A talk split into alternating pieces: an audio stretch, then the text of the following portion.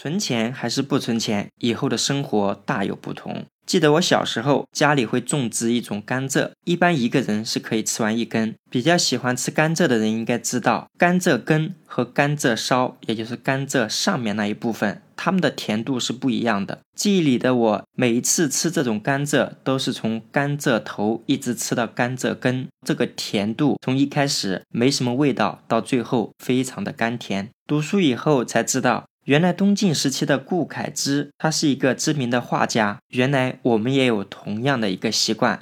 别人问他为什么先吃这种比较清淡的这一端，他只回复了“渐入佳境”。从此，我对这个成语有了更深刻的了解。现在想来，对于我们每个人来说，存钱其实也是让我们渐入佳境的一个过程。前期可能痛苦一点，这种的生活顺境给人的感觉就非常的舒服。钱是个好东西啊，它能让我们不再心慌，并且让我们更加自信。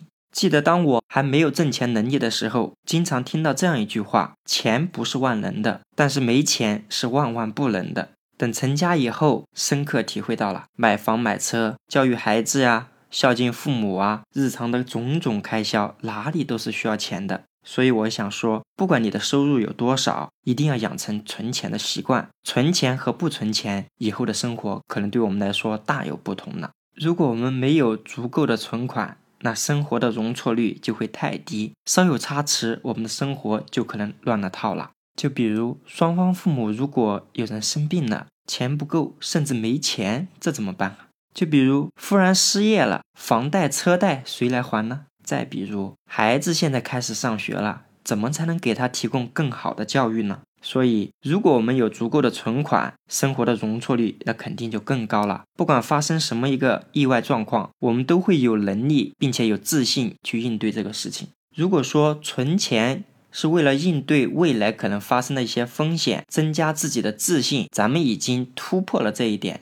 那么，如果我们存的有足够的钱，这更是我们面对未来生活的一个底气。比如，现在如果摆在你面前有一个更好的机遇，它需要投入成本，甚至是弥补我们择业选择的一个损失，我们都有更大的底气。很多人说，我现在人到中年，上有老，下有小，现在的工作也还将就，只不过没有很大的突破，想要给家里创造更好的生活。但是又可能没有很大的勇气换一个跑道重新择业，而这个时候的我们如果有足够的存款，它更是我们中年破局的一个能力。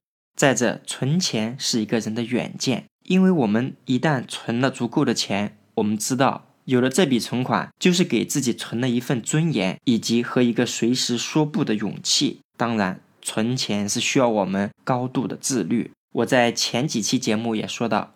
存钱是最顶级的自律。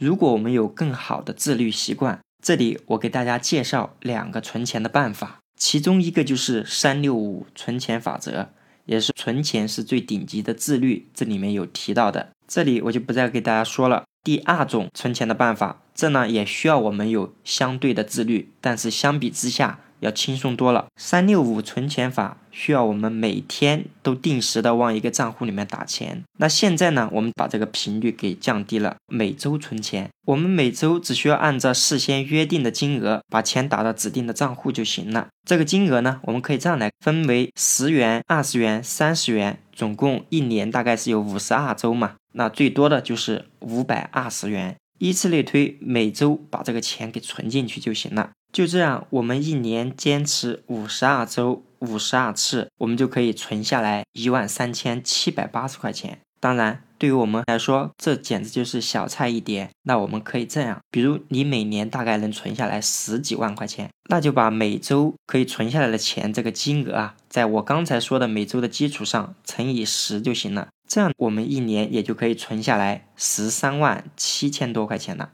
现实中有很多人就说了：“志清，我知道存钱确实非常重要，我是要存钱的。但是我呢，习惯不是很好，有没有什么办法可以让我更简单、更直接的就把这个习惯养成了？说白了就是说我把这个钱能给它存下来。其实大家不妨去考虑一下保险这种形式，就比如我们一年可能能余下来十万块钱，那你拿其中的五万用来买保险。”通过保险的形式存下来，就比如你存了十年，也就是说我们存了五十万嘛。通过保险还有个好处是，它可以锁定一个利率，让未来一直都会持续有的。比如现在非常好的这种增额终身寿险，它的预定利率在百分之三点五。举一个例子来说，如果我们按每年交五万，交十年来看，在第十年的时候。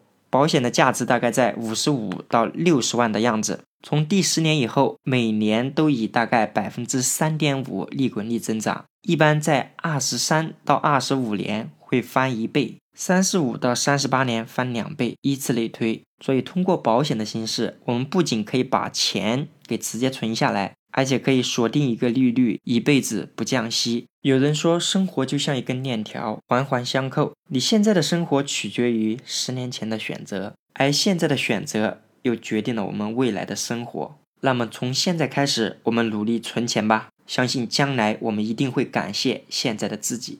这一期我们就聊到这里，拜托一下大家给我的专辑打一个十分好评，同时点赞分享我的节目吧。